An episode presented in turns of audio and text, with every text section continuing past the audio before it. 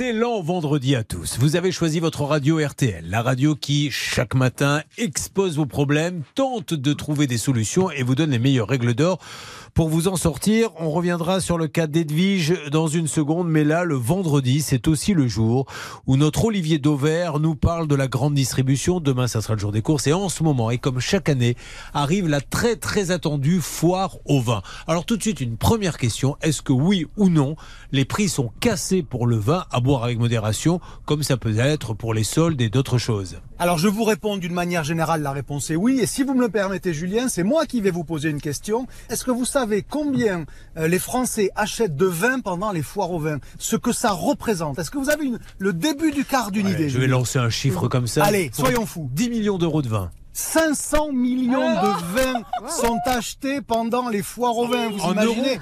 Un, oui, oui, oui, un euro, pas un livre turc. Un demi-milliard, un demi-milliard d'euros sont dépensés par les Français pendant les foires au vin. Alors, sauf à les considérer comme des imbéciles, c'est qu'a priori ça doit valoir le coup. Et je vous le confirme, oui, c'est une opération qui vaut le coup euh, pour deux raisons. La première raison, c'est que dans à peu près toutes les enseignes, euh, le vin devient à ce moment-là ce qu'on appelle un produit d'appel. C'est-à-dire pour vous faire venir, il faut casser les prix. Vous recevez d'ailleurs un prospectus spécifique avec euh, parfois des centaines d'offres. Donc oui, oui, ce sont des bons prix. Et la deuxième raison, c'est que les vins qui sont vendus pendant la foire au vin, ils ont une particularité extrêmement positive, c'est qu'ils viennent d'être livrés. Vous savez, c'est pas des vins qui sont restés pendant un an sur la dernière étagère en haut sous la lumière pour prendre la poussière et la chaleur. Non, c'est des vins qui sont livrés. Et donc, quand on est un amateur un peu éclairé, on aime bien savoir si les vins ont été bien conservés. Et c'est un intérêt de la foire au vin, c'est pas le moindre, hein, vous savez, c'est que ce sont des vins qui viennent d'être livrés, donc pas de problème de stockage.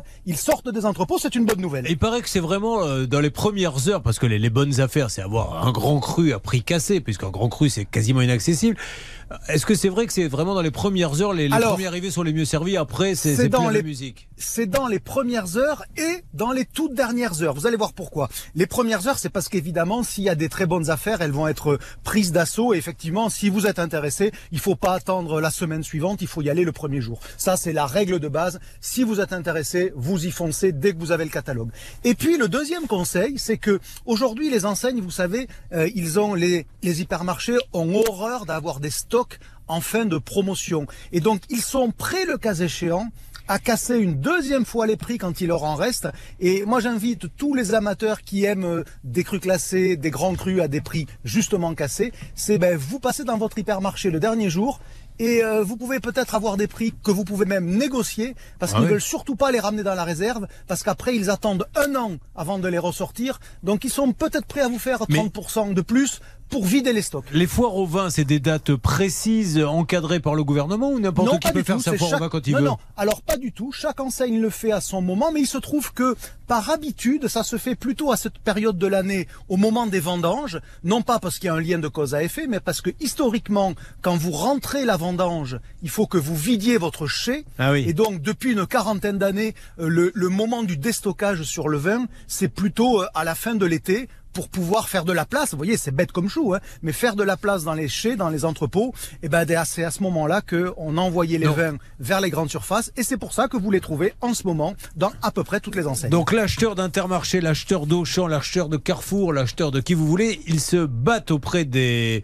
des grands crus, enfin des crus en règle générale, pour dire faites-moi la meilleure offre à moi en stock. Oui, parce que tout le monde sait que c'est le moment où les Français achètent. C'est pour ça que je commençais par vous donner ce chiffre faramineux de 500 millions d'euros qui sont achetés en vin à cette période de l'année. Parce que, ben, évidemment, tout le monde veut vendre. Et ben, les acheteurs, ils demandent le meilleur prix pour avoir le plus de quantité possible et pour vendre le plus de bouteilles possible. Et donc, finalement, tout le monde se bat pour vendre du vin au même moment. C'est euh, les fameuses foires au vin euh, sur septembre ah et sur octobre. Et dernière question, le rosé a dépassé le rouge? Ah, le rosé est une couleur qui est en train de progresser. Alors, pas sur l'ensemble de la le rouge reste au-delà, mais malgré tout, depuis une quinzaine d'années, la couleur qui progresse systématiquement, c'est le rosé, parce que c'est, euh, dit de manière un peu peut-être simpliste, mais c'est un vin qui est très accessible. Vous n'avez pas besoin d'avoir fait des études d'onologie pour apprécier ou pas un rosé, alors que rappelez-vous Julien, quand vous dégustez un rouge, on essaye de vous expliquer que il a été élevé comme ci, eh comme ça, que le coteau est exposé sud-est. Voilà. Bon, ben le rosé, c'est beaucoup plus simple. On aime ou on n'aime pas. Et en général, le rosé, c'est plutôt associé à des moments sympathiques. Et donc, ça vous rend le vin meilleur. Il y a un peu de tout dans le rosé Il y en a des très très beaux, et puis il y en a, vous le mettez. Moi j'ai mis un rosé une fois dans mon scooter, je suis monté à 185 avec. Je vous assure. Mais ça, faut tomber Mais sur ça la bonne coûtait bouteille. plus cher quand même que l'essence. Ça coûtait plus cher que l'essence. Donc c'était pas une bonne affaire, Julien. Merci. C'était Monsieur Dauvert, le grand spécialiste qui euh, publie énormément de livres aux éditions qui portent son nom, Olivier Dauvert, pour tout Merci, savoir bonne journée. sur la grande. Merci à vous. Bon, c'est passionnant.